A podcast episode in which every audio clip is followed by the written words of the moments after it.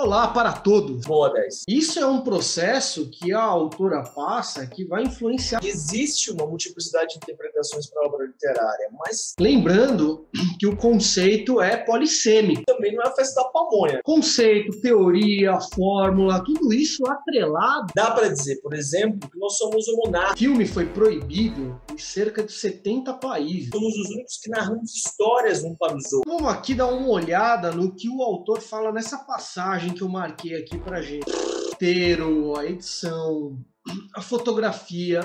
Cara, a teoria literária ela propõe caminhos, não dogmas. A gente não pode pegar um desses caminhos, entender como uma verdade única, absoluta e ignorar todos os outros. Esse livro aqui foi relançado. Não vou dizer que tá errado, mas é a mesma coisa que você tentar abrir a porta pela chave. Não tem como. Não sei se é necessário explicar isso pra todo o público. Rebum! A obra foi censurada, mas mesmo assim, O Franco Moretti não desiste. nessa edição que é sensacional. Você viu? Você viu esse negócio? Oi? Esse é o nosso vídeo semanal. Mano, não sei se você tá ligado, mas é uma mistura de narrativa épica, fábula, conto policial com alguma coisa dos trapalhões. Vindo um pouco do meu protocolo, eu vou indicar. Literatura é o sonho acordado das civilizações. Vocês sabem, eu não gosto muito de listas. Vamos aqui, né?